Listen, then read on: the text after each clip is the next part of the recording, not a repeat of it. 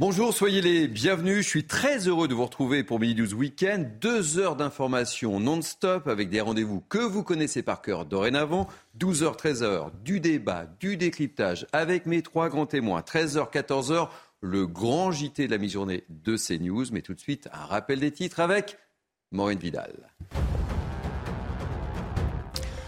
Ce matin, au micro de France Inter, le ministre du Travail, Olivier Dussopt, se défend. Il conteste l'idée d'un arrangement avec un groupe de traitement de l'eau lorsqu'il était maire d'Annonay en 2009-2010. Côté Matignon, Olivier Dussopt garde toute la confiance de la première ministre Elisabeth Borne. Hier, le parquet national financier a retenu l'infraction de favoritisme pour un futur procès contre le ministre du Travail. Un jeune homme grièvement blessé par balle à Grenoble, touché au niveau de la jambe, le jeune homme de 18 ans se trouvait devant un arrêt de tramway lorsqu'un passager d'un scooter lui a tiré dessus. Son pronostic vital n'est pas engagé. Les deux hommes présents sur le deux roues ont pris la fuite. L'ancien porte-avions français Foch coulé vendredi par la marine brésilienne au large de l'océan Atlantique. Contaminé d'amiante, de peinture et autres déchets toxiques, la marine a estimé ne pas avoir d'autre choix au vu de l'état dégradé de la coque.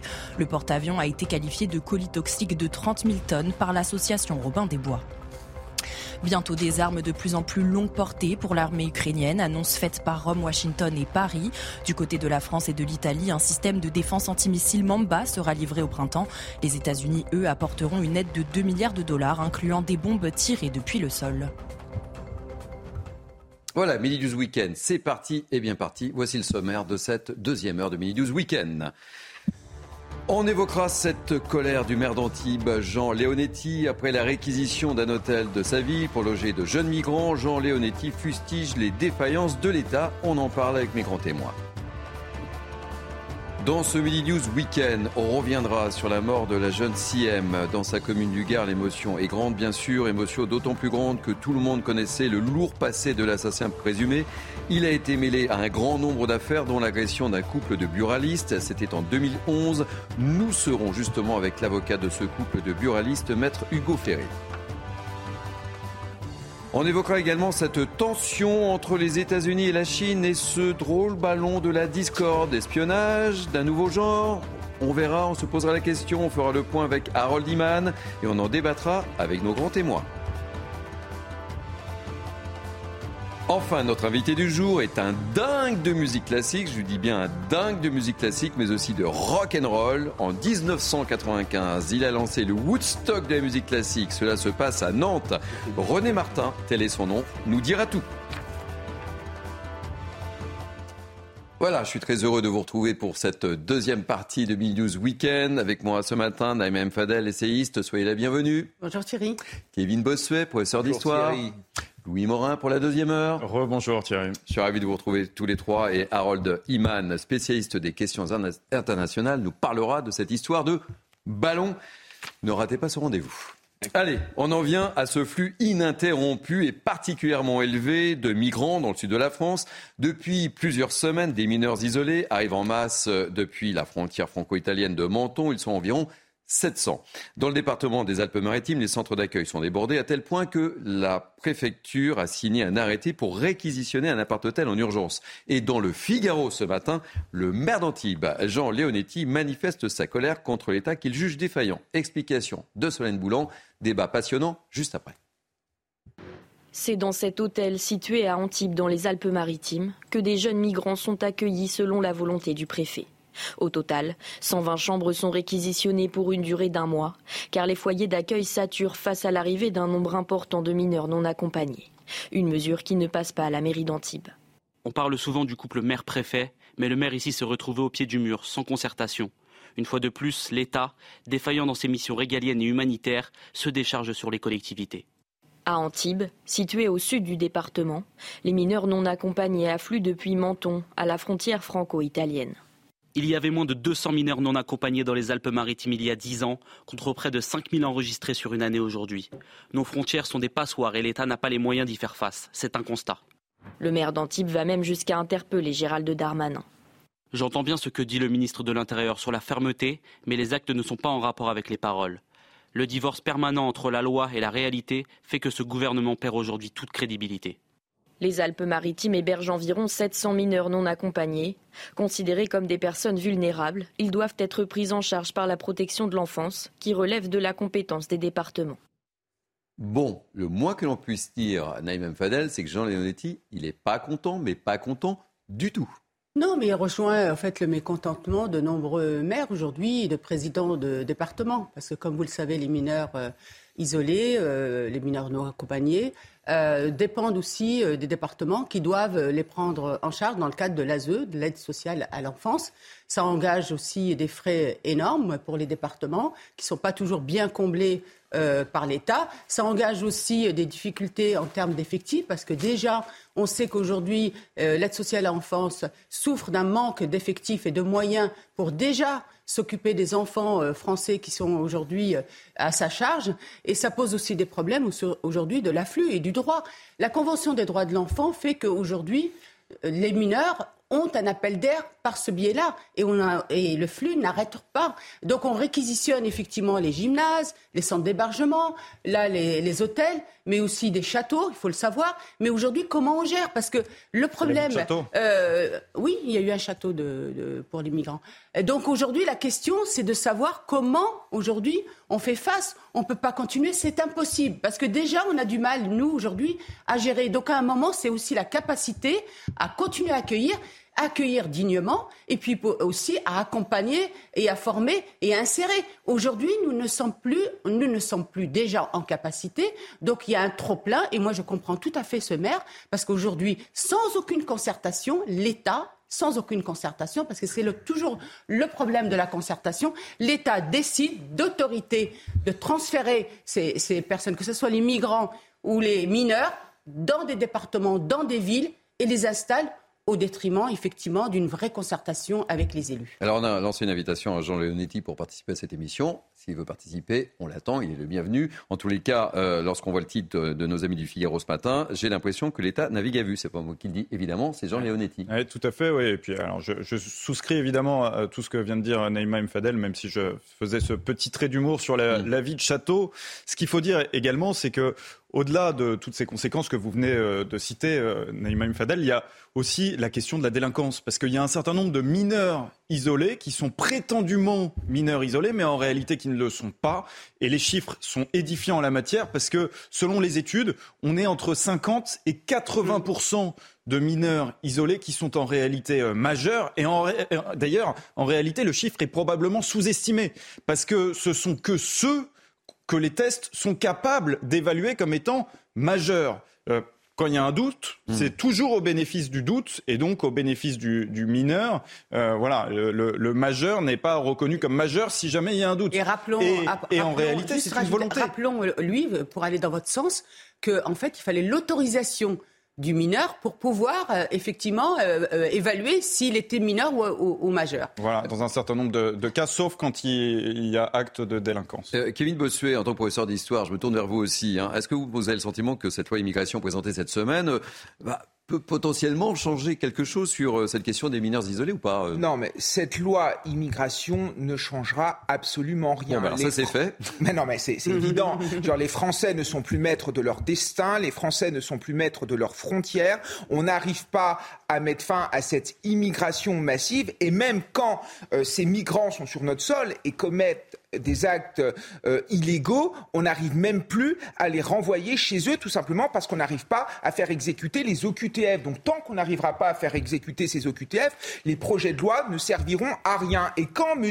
Macron nous raconte qu'il faut lutter contre l'immigration illégale et qu'il, dans le même temps, euh, se met à genoux devant l'Algérie en disant que tout ça est formidable et dit que toute cette politique de restriction des visas est maintenant derrière nous, évidemment qu'il y a un manque de volonté euh, politique criant. Et moi, ce qui me choque dans ce qu'on vient de voir, c'est véritablement l'acrimonie qui peut monter chez un certain nombre de Français. Beaucoup de Français attendent, par exemple, des logements sociaux et se disent, mais c'est quand même incroyable. Moi, ça fait 7 ou 8 ans que j'attends un logement social et là, il y a des migrants qui arrivent en France. On leur paye un hôtel ou on leur paye un château. Mais comment voulez-vous qu'il y ait une forme de cohésion sociale, que le pacte national ne soit pas égratigné avec ce genre de choses? Naïma, très rapidement sur le sujet, parce qu'on a beaucoup de sujets dans en fait, la question aujourd'hui, c'est qu'on marche sur la tête. C'est-à-dire qu'aujourd'hui, il n'y a plus de délit d'entrée et d'installation. Donc forcément, pourquoi voulez-vous que les gens ne viennent pas? C'est ça le, problème. Et, c'est pareil au niveau des, mineurs, c'est-à-dire qu'on a signé cette Convention des droits de l'enfant.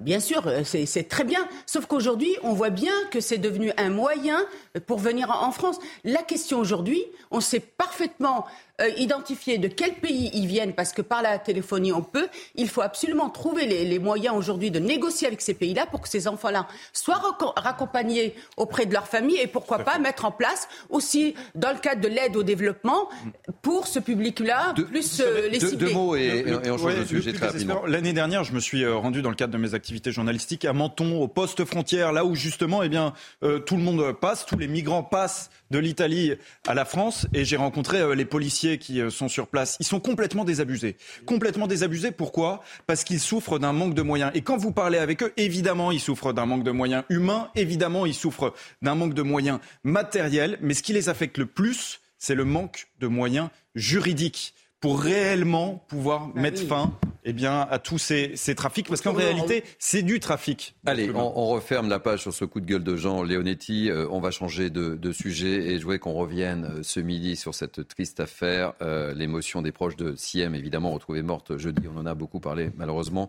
Sa famille a, pris la parole hier et a salué le travail énorme effectué par les enquêteurs. Et Asdin, le cousin de la, jeune femme de 18 ans, dit faire confiance à la justice. On l'écoute.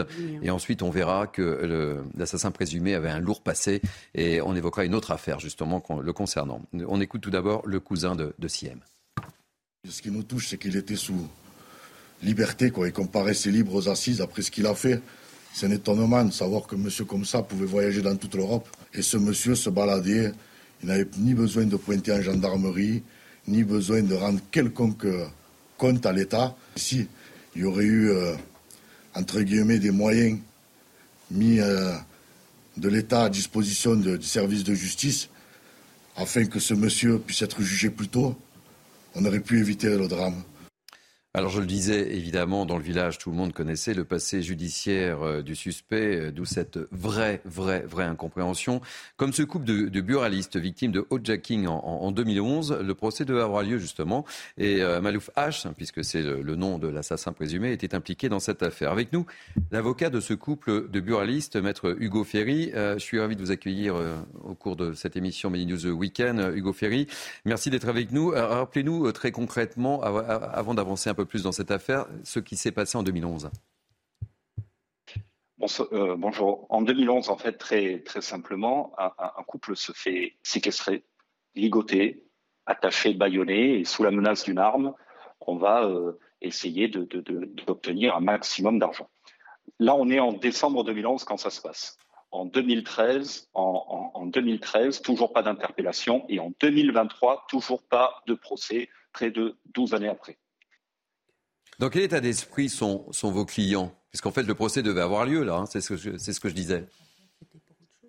Le, procès devait commencer mercredi matin. Mais depuis dimanche, depuis à peu près une semaine, on se doutait, on pressentait que le procès ne pourrait pas se tenir. On se doutait que euh, par euh, les ragots, par euh, la rumeur publique, par les informations qui ont commencé à parler de la disparition dans un premier temps de Siam, on se doutait que le procès ne pourrait pas se tenir parce que manifestement, le principal mis en cause euh, serait absent. Comment agissent vos clients face à cette affaire?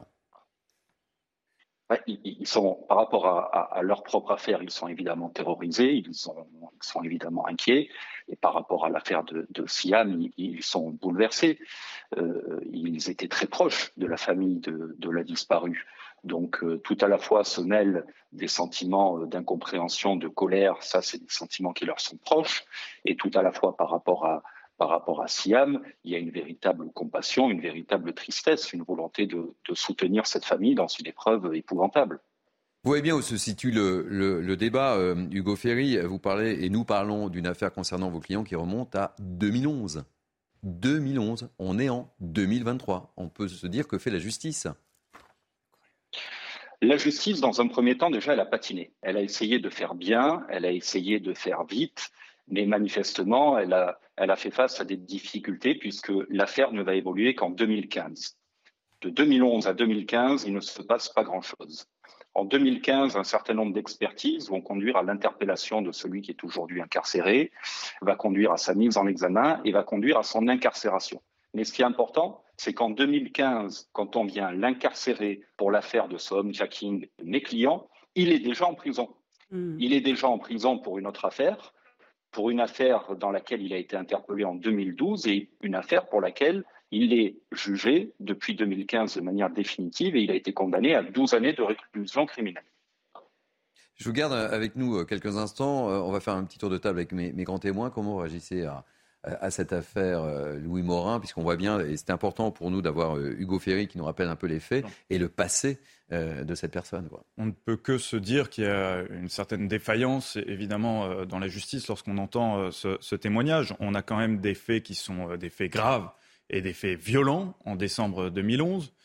Qui n'ont pas été suivis d'interpellation avant 2013 et qui n'ont toujours pas été jugés en 2023. On parle également voilà, de, de vol avec armes. Et on voit finalement qu'aujourd'hui, eh bien, euh, tout cela a conduit un homme à commettre euh, un, homicide selon ses propres aveux. Donc évidemment, c'est une défaillance de, la justice supplémentaire. Quand on met ça en relation avec, euh, eh bien, à chaque fois, le manque de moyens dans la justice qu'on évoque souvent sur ce plateau, eh on se dit que l'histoire se répète et que rien n'est fait pour qu'elle ne se répète pas demain à nouveau, malheureusement. Naïma, Kevin, Naïma. Bah, c'est d'un drame euh, absolu. Moi, j'ai vraiment une, pensée émue pour la famille de Siam. Euh, on voit hein, dans les témoignages la dignité euh, de cette, de cette famille qui attend de la justice qu'elle leur rende justement justice. Et c'est là où, où, est le problème, c'est que effectivement, on peut s'interroger comment cette personne qui a une pathologie criminelle a pu euh, sortir de, prison sans qu'on puisse mettre tous les garde-fous. Alors, effectivement, elle a bénéficié de toutes les réductions de peine qui ont été euh, euh, annulées maintenant par le, ministre Dupont-Moretti. Il y aura plus, enfin, elles seront différemment, ce sera plus automatique. Mais on peut s'interroger aussi sur la clémence, entre guillemets, des, des, juges, la place et le rôle des juges et la responsabilité aujourd'hui. Est-ce qu'on peut s'autoriser? Parce que finalement, ce qui est dramatique dans, dans tout ça, c'est qu'on a l'impression que, que ça se renouvelle, comme disait lui, et qu'aujourd'hui, on a le sentiment que nous, on met la civilisation, c'est de mettre en main des gouvernements notre protection, notre sécurité, celle de nos enfants, et qu'aujourd'hui on a le sentiment que malheureusement, eh bien, le droit des victimes est moins important. C'est vraiment le sentiment que j'ai. Le droit des victimes est beaucoup moins important que celui des criminels. Et c'est vrai qu'on peut s'interroger un peu de toutes, j'allais dire, ces failles qui ont fait qu'il a été quand même libéré et il passe aux assises et il n'a pas été euh, emprisonné en préventif. Donc on peut s'interroger, on a le droit de s'interroger. Hugo Ferry, euh, vos clients, donc euh, vous l'avez rappelé, ont été victimes d'un hijacking. On est très loin de ce qui s'est passé avec, avec Siem, mais avec le, avec le recul, je suppose que vos clients doivent se dire on aurait pu, ça aurait pu être beaucoup plus dramatique. C'est d'autant plus inquiétant en fait. Aujourd'hui, ils réalisent à qui ils ont été confrontés par qui ils ont été séquestrés. Euh, qui est venu chez eux un soir de décembre, les a attachés, les, a frappés, les a baillonnés. Ils réalisent et, ils s'estiment euh, quasiment miraculés aujourd'hui. Ils sont euh, extrêmement inquiets de voir la réelle personnalité de celui qui les a agressés à l'époque. Merci beaucoup Hugo Ferry euh, d'avoir été l'invité de Midi News Weekend. Merci beaucoup. Un, mot euh, rapide, Kevin. Oui, bah, c'est le problème de la justice, une justice qui fonctionne très mal, une clochardisation de la justice avec le peu, de, peu de moyens qu'on lui donne. Forcément, ça ne peut pas bien fonctionner. Et puis il y a aussi autre chose. Il y a aussi l'idéologie de beaucoup de juges qui sont toujours dans la culture de l'excuse, qui donnent comme ça des aménagements de peine sans se soucier des conséquences pour la société. Moi, je suis désolé, je préfère sacrifier les libertés d'un délinquant multirécidiviste que de mettre en danger l'ensemble de la société. La société, la vérité, c'est que si euh, ce, personnage avait été en prison jusqu'au bout, mm. si M serait encore en vie, parce qu'il aurait dû être en prison jusqu'en 2024. Donc les Français ne peuvent plus comprendre ça. À un moment, il faut que le législateur légifère, parce que sinon, il ne faut pas s'étonner que le vote d'extrême droite, comme on nous raconte, euh, ne cesse d'augmenter. Allez, on va parler des chiffres de la délinquance 2022 qui sont parus cette semaine et malheureusement ils ne sont pas bons. Et avec la quasi-totalité des crimes et délits en hausse en 2022, notamment les violences euh, intrafamiliales et sexuelles, des violences qui ont progressé fortement dans le département de Seine-Saint-Denis. Je voudrais vous faire écouter le quotidien d'un policier recueilli par Charles Baget à Bucco avec euh, le récit de Jeanne Cancard. Ce policier de la brigade de nuit de Seine-Saint-Denis, qui souhaite rester anonyme, nous raconte son quotidien, ponctué par la violence. Dans le 93, vous êtes confronté tout de suite, euh, on va dire, à, la misère sociale. Quand vous arrivez, première intervention, vous voyez une femme avec le visage en vrac, tout de suite, en, première image, ça, ça, choque. Dans le département, les violences intrafamiliales ont augmenté de 22,8% l'an dernier par rapport à 2021. C'est aussi le cas pour les violences sexuelles, plus 16,4%, ou encore les vols avec armes, en hausse de 1,9%. Résultat, le choix des interventions s'impose. On va dire qu'en nuit, sur le département, euh, chaque ville ou plutôt circonscription tourne à un véhicule. Donc on est obligé de faire le tri et on prend les, missions les plus urgentes et euh, forcément les plus, les plus dangereuses. Mais le plus difficile pour lui est le manque de moyens dans la police. On peut faire tous les débats qu'on veut, euh, tant qu'il n'y a plus de place en prison, tant que ça sera des rappels à la loi à tir-larigot, euh, il n'y aura pas de changement. Si la quasi-totalité des indicateurs voient rouge au niveau national, c'est en Ile-de-France que la plupart des infractions sont en hausse. Allez, avec nous pour agir sur ce témoignage, Michael Dequin, secrétaire départemental unité SGP 92. Michael, merci. Merci d'être avec nous ce, midi. Vous avez euh, écouté euh, le témoignage de votre confrère. Ce qui est terrible, c'est qu'il témoigne évidemment à visage euh, couvert, euh, on peut le comprendre. Vous réagissez comment à ce témoignage? Bah, je réagis à ce qu'on dénonce en fait depuis euh, maintenant de nombreuses années, hein, euh, ce sentiment et, ce que les collègues vivent au quotidien, c'est-à-dire un peu de désarroi, un sentiment de désarroi par rapport à cette hausse de délinquance toujours toujours présente et surtout le fait de, de se sentir pas pas forcément soutenu ou, euh, ou euh, avec les moyens nécessaires pour lutter justement cette augmentation euh, importante et continue de la délinquance. Qu'est-ce que vous souhaitez? Qu'est-ce que vous demandez? Qu'est-ce qu'on fait? Qu'est-ce qu'on fait en fait? Il n'y a pas 50 000 questions, j'ai pas 50 000 questions à vous poser. Mmh. Bah, on, voit que c'est essentiellement euh, sur la plaque parisienne notamment que, que ces faits euh, sont en constante augmentation.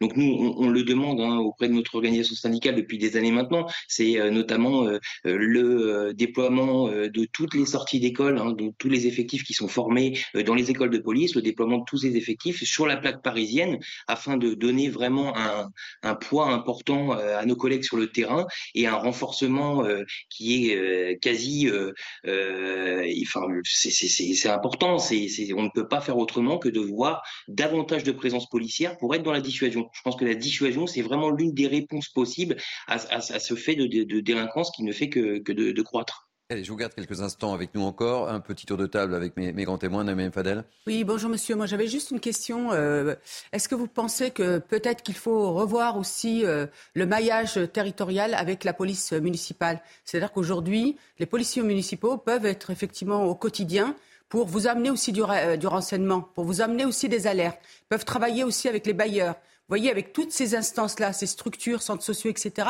pour vous ramener du renseignement et peut-être pour prévenir avant qu'on arrive à certains drames. Et je vois par exemple sur la question euh, des violences faites aux femmes, on sait très bien qu'il y a des alertes euh, en amont, mais que malheureusement, il n'y a pas un maillage qui se fait. Michael Dequin.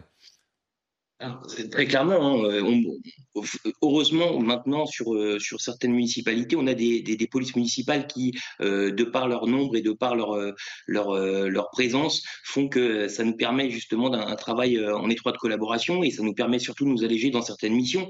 Mais moi, je, suis très, très on va dire, il faut, faut se méfier de ce genre de situation parce que, en fait, après, on a une, une sécurisation à deux vitesses. Je m'explique. On se retrouve avec des municipalités qui font choix politique de développer des polices municipales et qui vont euh, justement euh, bah, accroître euh, les services de sécurité entre guillemets sur le, territoire de, de, la commune. Sauf qu'il y en a d'autres qui font pas du tout ce choix-là, qui leur sort par, euh, par euh, conviction politique ou alors par, par, euh, par détriment, par détriment de budget. Et, donc, en fait, ça fait vraiment une sécurisation à deux vitesses. Et je crois qu'il faut vraiment garder à l'esprit que la sécurité, c'est régalien, c'est du domaine de l'État. L'État doit donner la possibilité à chaque citoyen français de vivre en sécurité, peu importe là où il se trouve, et peu importe le maire de la commune, le choix qu'il fait, soit économique ou soit politique. Michael Dequin, merci euh, d'avoir participé à, notre émission. Je rappelle que vous êtes secrétaire départemental unité SGP 92. Merci pour votre témoignage. On va marquer une première pause dans cette deuxième partie de Mini News. Louis Morin, euh, Naïm Fadel, Kevin Bossuet. On parlera juste après, euh, ne zappez pas, les surveillants pénitentiaires qui sont confrontés à la surpopulation carcérale. J'aimerais vous entendre tous les trois sur le sujet. A tout de suite. Il est 12h23, vous êtes bien sur CNews. Et vous êtes bien sur CNews, c'est Midi 12 Weekend, partie 2, la partie débat, la partie décryptage avec mes grands témoins que je vous représente dans quelques instants, mais tout de suite un rappel des titres avec Maureen Vidal. Lundi marque le début du procès de l'incendiaire présumé de la rue Erlanger à Paris. Dans la nuit du 4 au 5 février 2019, cette rue du 16e arrondissement de Paris a été le théâtre d'un incendie meurtrier. Dix victimes âgées de 16 à 92 ans y ont perdu la vie. La suspecte de 44 ans atteinte de troubles psychiatriques aurait mis le feu au deuxième étage de son immeuble après un différend avec son voisin. Jean Léonetti, le maire d'Antibes, s'insurge après la réquisition d'un hôtel mardi par le préfet du département pour loger 25 mineurs isolés. Il dénonce le renoncement de la France dans l'application des lois sur l'immigration et pointe les défaillances de l'État sur la question. Selon le maire d'Antibes, le département des Alpes-Maritimes a constaté une hausse du flux migratoire de 40% l'année dernière. Dans le département des Bouches-du-Rhône, à Mauriès, un incendie s'est déclaré au lever du jour ce matin. 80 sapeurs-pompiers et 20 engins ont été mobilisés pour maîtriser le feu de broussailles, garrigues et pins. L'incendie a parcouru 30 hectares. Les maisons alentours ont été protégées et les moyens sur place ont été estimés suffisants. Merci beaucoup, Maureen. Allez, on se retrouve avec mes grands témoins du jour. Naïma Fadel, Kevin Bossuet, Louis Morin et Harold Iman, parce que nous allons parler, mes amis, de la Chine, de, mhm. ballons qui sont dans le ciel. Tout un programme. Allez, on enchaîne avec euh, ce que je vous disais juste avant euh, la pause publicitaire. On va parler des surveillants pénitentiaires confrontés à la surpopulation carcérale. C'est le cas notamment dans la prison de Saint-Quentin-Favalier en Isère. Là-bas, ils doivent faire face à une violence quasi quotidienne des détenus, une violence contre des agents pénitentiaires, mais aussi entre détenus, des agressions qu'ils n'hésitent pas à filmer et à diffuser sur les réseaux sociaux. On regarde le reportage de Valérie Labonne et de Sébastien Bandotti et on, on aura un invité juste après Cédric Boyer, secrétaire local FO pénitentiaire. Mais tout de suite, le reportage. Samedi 28 janvier, au centre pénitentiaire de Saint-Quentin-Falavier, cinq détenus cagoulés arrivent dans le couloir, derrière l'homme en peignoir bleu et blanc. Rapidement, ils s'engouffrent dans une cellule. Ils vont le tabasser. Un individu qui semblait être au courant de ce règlement de compte filme la scène de loin et commente. Et ouais, c'est comme ça quand tu veux balancer en prison. Des faits qui sont en augmentation selon ce syndicat pénitentiaire et qui sont liés au trafic de drogue. Cette violence-là entre détenus est motivée euh, par le, fait du règlement du trafic, c'est-à-dire que euh, ben, on établit la hiérarchie de cette manière-là, tout simplement. Euh, et donc, euh, ben, c'est des rapports de force qui s'installent avec, euh, avec la recherche du pouvoir. Il dénonce également ce régime de porte ouverte dont les centres pénitentiaires bénéficient. Une décision de l'administration pour donner de l'autonomie et responsabiliser les détenus, mais qui pose problème surtout dans ce contexte où le personnel vient à manquer. Des gros manques d'agents comme on le sait euh, depuis fort longtemps sur les coursives, et donc bah, on ne peut pas être euh, un surveillant derrière chaque détenu. Des fois, il n'y a même pas toujours un surveillant pour chaque étage en fonction de l'établissement. Ce syndicat dénonce un climat délétère dans ce centre où les détenus, en plus de s'agresser entre eux, n'hésitent pas à s'en prendre au personnel. Allez, pour entamer le, débat euh, sur cette problématique, Cédric Boyer, secrétaire local FO pénitentiaire. Soyez le bienvenu, Cédric Boyer. Autour de cette table, mes grands témoins disaient ces images ne nous choquent plus. C'est un peu dramatique d'être obligé de, reconnaître et d'affirmer cela, non? Écoutez, euh, ce qui s'est passé à Saint-Quentin-Falavier, c'est c'est pas un phénomène euh, isolé. Hein. Nous avons oui, c'est bien. Justement, on a l'impression qu'il faut s'habituer à ce type d'image. C'est ce que c'est ce que disait Kevin Bossuet en regardant le reportage. Sur l'année qui, vient de s'écouler, il y a eu plus de 25 000 euh, faits de violence euh, en détention, notamment envers le personnel pénitentiaire. Dont 5000 euh, faits euh, ont occasionné une incapacité totale de travail vis-à-vis du personnel. Aujourd'hui, ce qui, ce, qui, est démontré, ce que nous on dénonce, c'est un manque de moyens pour pouvoir pallier à ces difficultés en détention.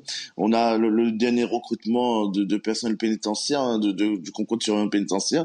Il y a eu seulement 20% des personnes inscrites qui se sont présentées à la première partie des, des épreuves. Donc, si, si, on ajoute la surpopulation carcérale et avec euh, le, le, le phénomène de, sous-effectif, mais ça donne un cocktail explosif avec la montée des, des phénomènes de violence en détention. Alors, certains disent qu'il faudrait en tout 100 000 places de prison. Est-ce que ça, ça solutionnerait le problème? Mais il n'y a pas que les places de prison qui, qui, qui, sont nécessaires. Si on ouvre des places de prison, mais qu'on n'a pas le personnel euh, pénitentiaire pour pouvoir euh, gérer ces détentions, ce sera des prisons qui seront ouvertes sans personnel. Petit tour de table avec mes grands témoins. Même Fadel. Euh, bonjour monsieur, j'avais juste une question. Donc justement pour euh, favoriser le recrutement, en tout cas les vocations, on va dire en tout cas l'envie euh, d'y aller, qu'est-ce qu'il faut faire?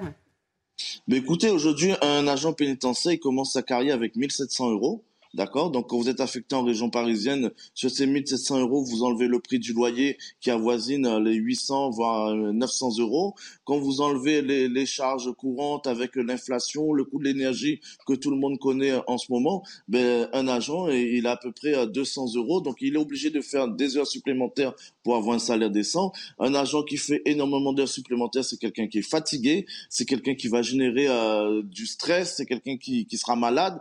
Aujourd'hui, on essaie de lutter contre l'absentéisme, mais l'administration ne prend pas le problème euh, euh, à, bras le corps parce qu'un agent il est constamment rappelé sur ses repos pour venir travailler. Un, surveillant pénitentiaire ne choisit pas ses vacances, il a des vacances imposées, ne part pas en vacances en été avec sa famille. Lui va travailler le mois de juillet, le mois d'août pour faire fonctionner l'établissement pénitentiaire. Donc forcément, ça n'attire pas les, vocations et on se retrouve avec des concours où on a, on personne qui se présente au concours et à côté on a des établissements qui, qui s'ouvrent cette année hein, avec euh, les établissements de préparation à la sortie, on a les missions d'extraction judiciaire où on a les taux euh, d'incapacité de faire qui, ne cessent d'augmenter. Donc on n'est plus en mesure d'assurer nos missions. Donc il faut réellement revoir euh, ben, le nerf de la guerre, c'est l'argent. Il faut revoir le, le, taux de rémunération de base d'un personnel pénitentiaire.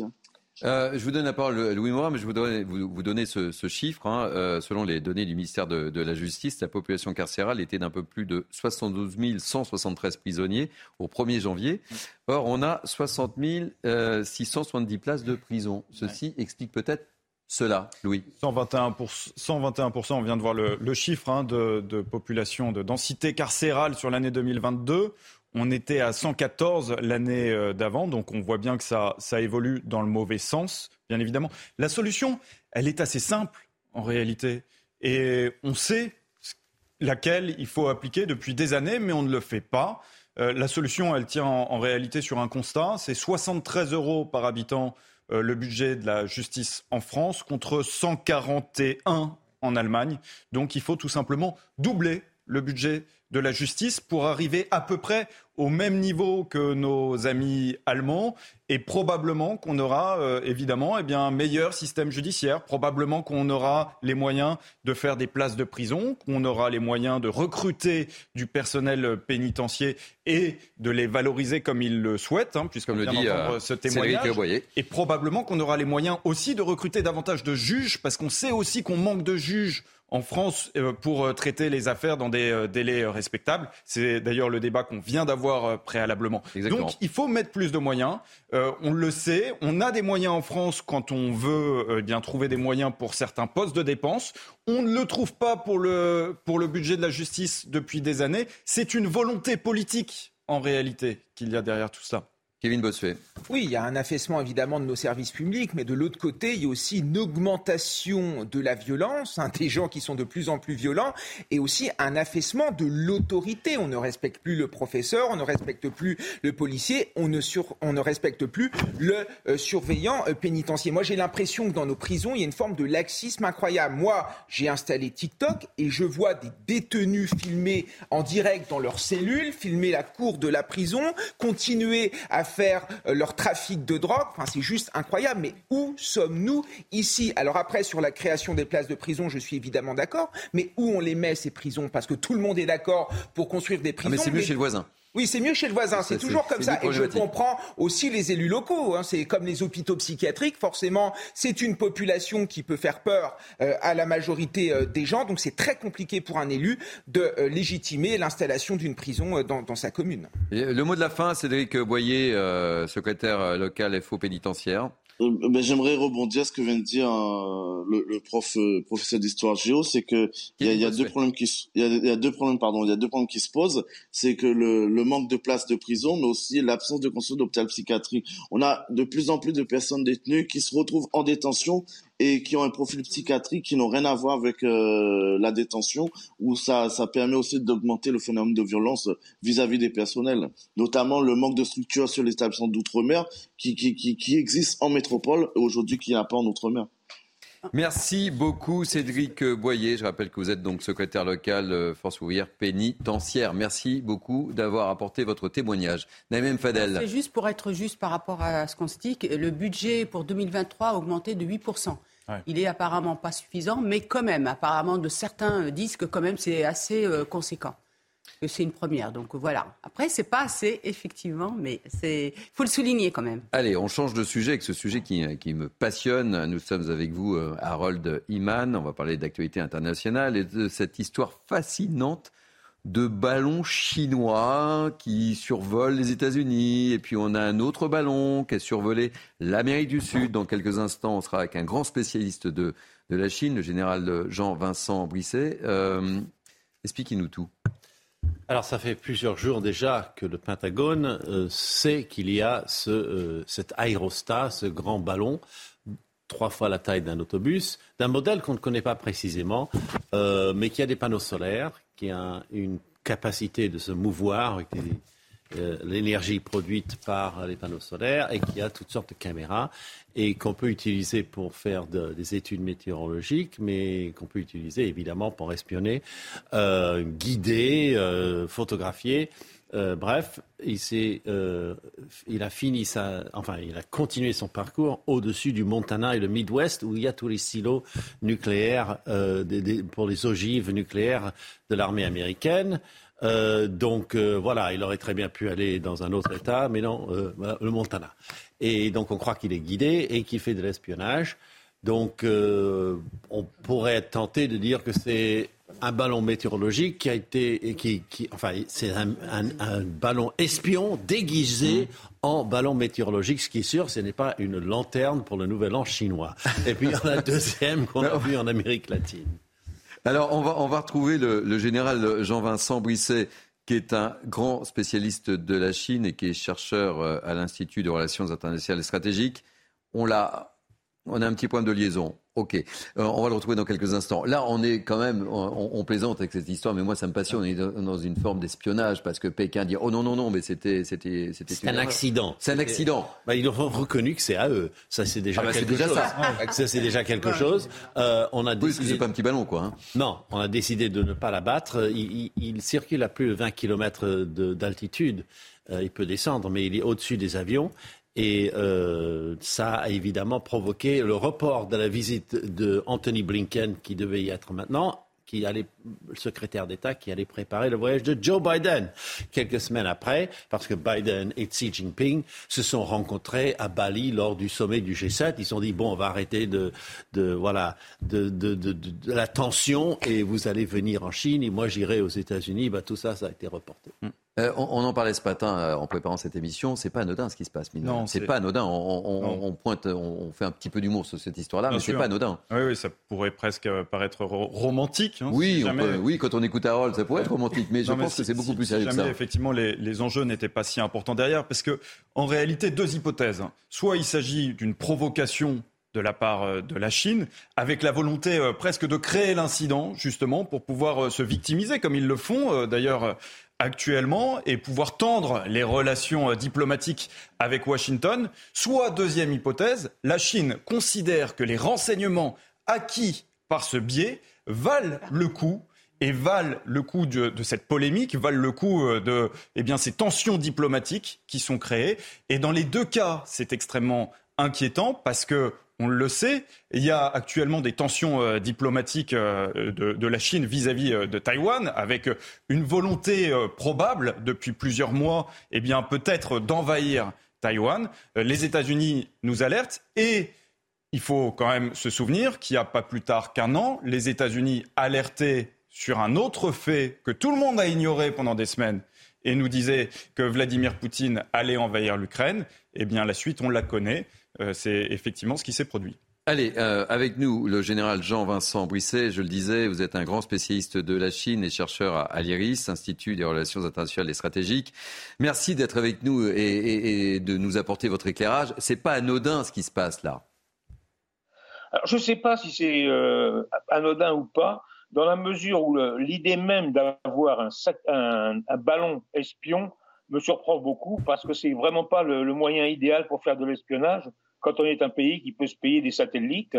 Euh, un ballon, le problème du ballon, c'est qu'on ne le dirige pas, on ne gère pas sa trajectoire.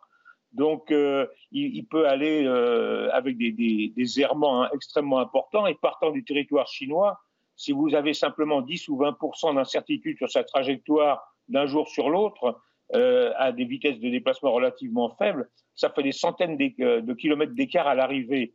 Donc le fait d'en vouloir en faire un moyen d'espionnage me paraît un peu étonnant. Pour vous, c'est pas de l'espionnage? Je pense que c'est quelque chose. Parce que la, zone survolée est quand même assez sensible, euh, général Jean-Vincent Bouisset. Alors, la zone, euh, pour trouver une zone survolée aux États-Unis qui ne soit pas sensible, ça doit être beaucoup plus difficile.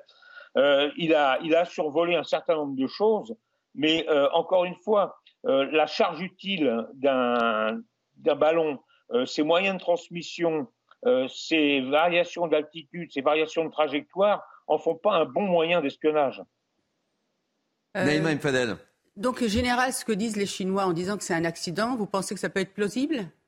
La lumière de ce que vous venez de nous dire des ballons, euh, Si vous voulez, à l'époque où j'étais pilote de chasse dans l'armée de l'air, euh, des ballons euh, météo, c'est-à-dire des, des, vrais ballons météo dont on était sûr qu'ils étaient partis de l'aéroport de Bordeaux-Mérignac, qui étaient perdus un petit peu à droite à gauche, c'était, ça existait, c'était quelque chose de connu.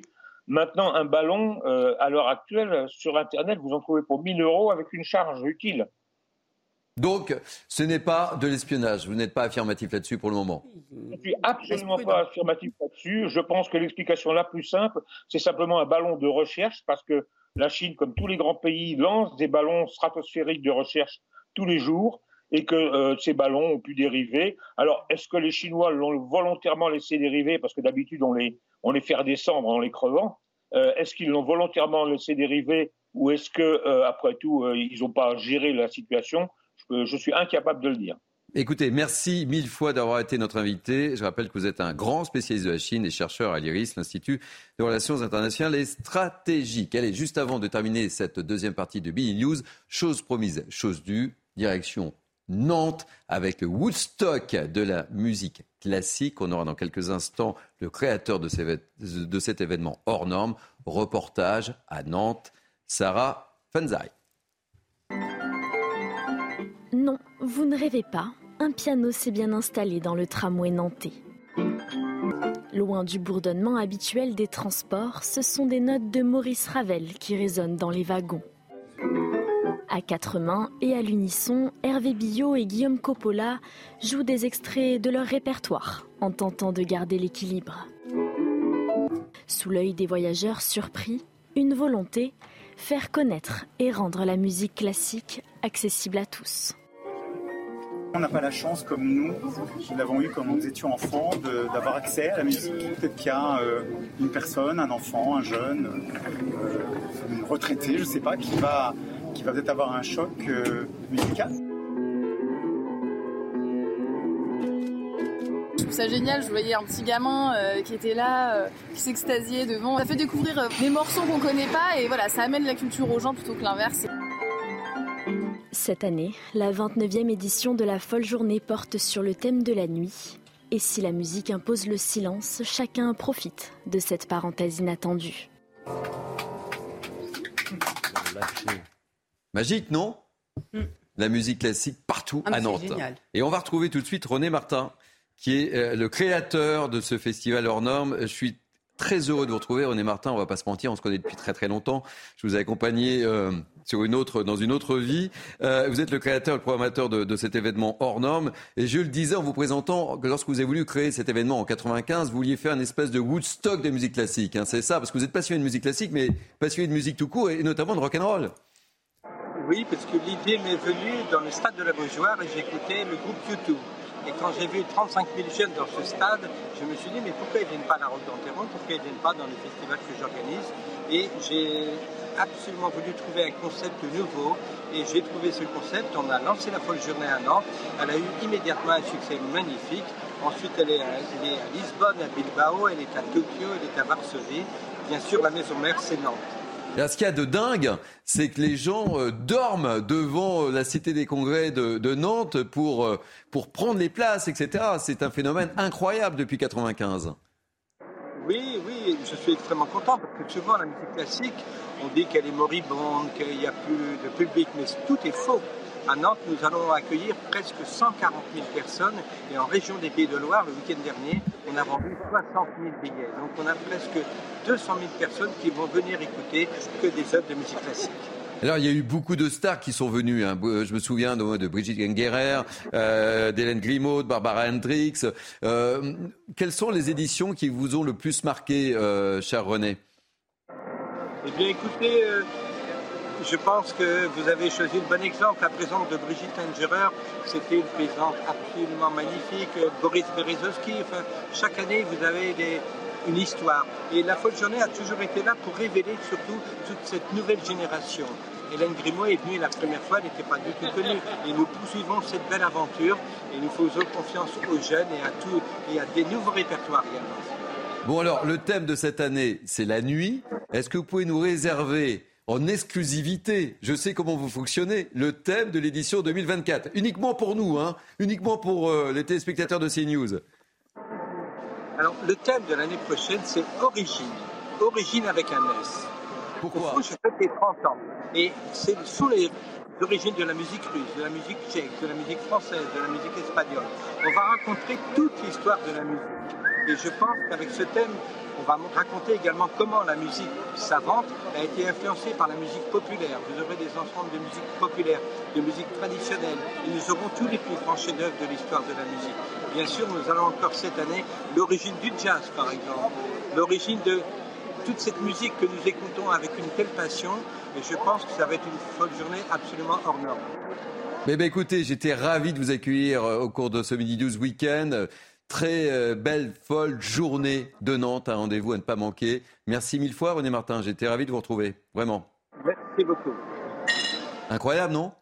Magnifique. Et je vous invite à, à aller à, à, ces folles journées parce que c'est incroyable. Ça joue partout, partout, partout. Et tout est parti de Nantes. Hein, et ça irradie toute une région. Non, mais c'est passionnant et ça, ça, montre bien combien, euh, quand on veut, quand on a une volonté d'encourager l'accès à la culture, à la musique, etc., eh bien, parfois, il faut aller vers les gens et ne pas attendre forcément qu'ils viennent à, à nous. Oui, et, vrai, que... et, surtout, ne pas avoir aussi de préjugés. La culture, elle est pour tous, euh, la musique pour tous. Et il ne faut pas avoir de préjugés sociaux. Et ça, c'est hyper, euh, hyper important. Et je trouve vraiment l'idée d'aller vers, c'est. C'est extra. C'était le, le, Woodstock de la musique classique. J'aime bien ce titre, qui n'est pas de moi, il est de René Martin. Merci euh, mille fois. Louis Morin, vous nous abandonnez Vous abandonne. On va récupérer dans quelques instants Marc Varno qui va rejoindre l'équipe de Mini 12 Weekend. On se retrouve dans quelques instants pour le grand JT de l'émi-journée. Vous êtes bien sur CNews, à tout de suite. Bonjour, soyez les bienvenus. C'est Midi News Weekend, partie 3, votre grand JT de la mi-journée, commenté par nos grands témoins que je vous présente dans quelques instants. Mais tout de suite, évidemment, voici les titres. On va reparler de l'affaire Siem, cette jeune fille de 18 ans assassinée dans le Gard. Le présumé assassin avait un lourd passé derrière lui. Il devait comparaître pour une affaire avec un homme jacking d'un couple de buralistes. On entendra l'avocat de ce couple de buralistes. On va parler de la délinquance en hausse et CNews vous propose un témoignage, celui d'un policier de Seine-Saint-Denis. Il travaille de nuit, il nous raconte son quotidien, un quotidien très difficile. À la une également de ce journal, ils sont aides-soignants, routiers ou caissiers et on leur donne la parole ce midi. Ces travailleurs de la deuxième ligne, ceux que l'on a encensés pour leur abnégation lors de la crise sanitaire, ceux-là même qui se sont aujourd'hui trahis par la réforme des retraites. Qu'en est-il de la prise en compte de leur pénibilité? Reportage dans cette édition. Enfin, à la fin de cette première partie du grand JT de la mi-journée sur CNews, on prendra la direction de Nantes. Tout se déroule actuellement le Woodstock de la musique classique. C'est la folle journée. Reportage et immersion dans cette édition. Pour cette dernière partie euh, de Midi News Weekend, toujours avec moi, Naïm Fadel, Kevin Bossuet, Marc Varno qui vient de nous rejoindre, Bonjour. chef d'entreprise, ravi de vous accueillir pour cette dernière heure. Euh, Harold Iman, spécialiste des questions internationales et spécialiste des ballons. C'est nouveau depuis ce matin. Ouais, c'est le, c'est le nouvel an lunaire chinois. C'est cela. Beaucoup de lanternes qui flottent. Allez, on en parlera dans quelques instants. On va débuter, si vous le voulez bien, ce journal par la météo. C'est le début des vacances pour la zone A. Et après une période de douceur, le froid va faire son grand retour. Du froid vif, mais aussi du soleil pour les vacances. Et c'est plutôt une bonne nouvelle. Et ça fait du bien de commencer ce journal par cette bonne nouvelle. Karine Durand nous dit tout. Et oui, le froid est de retour avec une baisse des températures dès ce dimanche après-midi sur la moitié nord. Elle va ensuite se généraliser à partir de euh, lundi. Donc globalement, on va se trouver sous les moyennes de saison. 3-4 degrés euh, sous les moyennes tout au long de la semaine, au moins euh, jusqu'à vendredi. Ça va ressembler un petit peu à ce qu'on a connu au cours du 20-25 janvier. Globalement, ce sera un froid sec. C'est une bonne nouvelle pour les vacanciers qui vont en station de ski avec de superbes conditions ensoleillées en Mauvaise nouvelle, par contre, pour la sécheresse qui continue à s'aggraver. Il faut savoir que ce n'est pas non plus une vague de froid, ce sera un froid vif parfois, mais globalement modéré, car la définition d'une vague de froid, selon Météo France, eh bien, ne correspond pas à ce qu'on va avoir. Il y a des seuils précis, on ne va pas descendre quand même aussi bas. Pour la suite, pour le week-end prochain, c'est encore très très incertain. Est-ce que les températures vont remonter ou est-ce qu'on va encore rester euh, dans ce froid sous les moyennes de saison? Eh bien, ce sera une affaire à suivre. Allez, on revient sur ce terrible drame dans le Gard. Le meurtre de Siem, 18 ans. Le tueur présumé est un multirécidiviste de 39 ans. Il devait d'ailleurs comparaître dans une affaire de homejacking d'un couple de buralistes. Je le disais dans les titres. L'avocat de ce couple de buralistes était notre invité dans la deuxième partie de Mini News, maître Hugo Ferry, que je vous propose de réécouter. La justice, dans un premier temps, déjà, elle a patiné. Elle a essayé de faire bien, elle a essayé de faire vite, mais manifestement, elle a, elle a fait face à des difficultés puisque l'affaire ne va évoluer qu'en 2015. De 2011 à 2015, il ne se passe pas grand-chose. En 2015, un certain nombre d'expertises vont conduire à l'interpellation de celui qui est aujourd'hui incarcéré, va conduire à sa mise en examen et va conduire à son incarcération. Mais ce qui est important, c'est qu'en 2015, quand on vient l'incarcérer pour l'affaire de ce homejacking mes clients, il est déjà en prison. Il est déjà en prison pour une autre affaire, pour une affaire dans laquelle il a été interpellé en 2012 et une affaire pour laquelle il est jugé depuis 2015 de manière définitive et il a été condamné à 12 années de réclusion criminelle. Marc Vano, on peut se poser légitimement la question, mais que fait la justice multirécidiviste?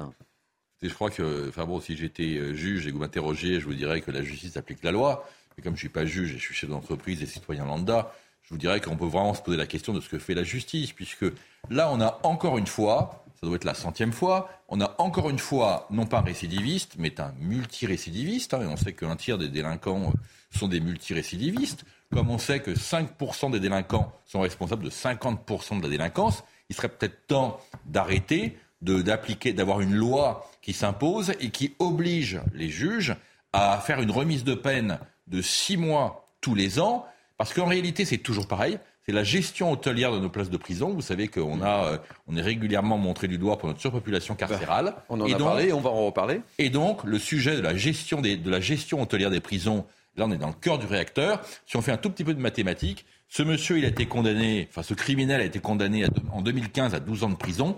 Ben, pour moi, il aurait dû rester jusqu'en 2027. Il avait déjà été condamné dix fois avant. En 2015, il est condamné à 12 ans de prison. Il est sorti et il a tué quelqu'un. Bon, écoutez, euh, moi, je ne sais pas quoi vous dire. Moi, ça me pose aussi la question de la délinquance des mineurs, parce que ce monsieur qui a aujourd'hui 39 ans, dès 16 ans, il a commencé, j'allais dire, sa carrière de délinquant et de, et de criminel, parce que je parle de criminel parce qu'il a quand même fait des agressions euh, et de la violence, la séquestration, etc.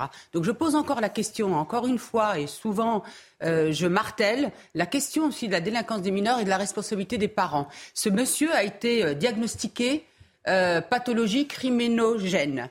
Et j'y suis arrivée. C'est pas facile à dire. Donc non, mais voilà. Et donc on a, qu'est-ce qu'on a fait ou qu'est-ce qu'on n'a pas fait justement pour qu'on en arrive aujourd'hui à, ce drame où il a tué une, petite jeune fille de, de, 18 ans, mais surtout à tout ce parcours qu'on n'a pas su en fait assez intervenir pour arrêter.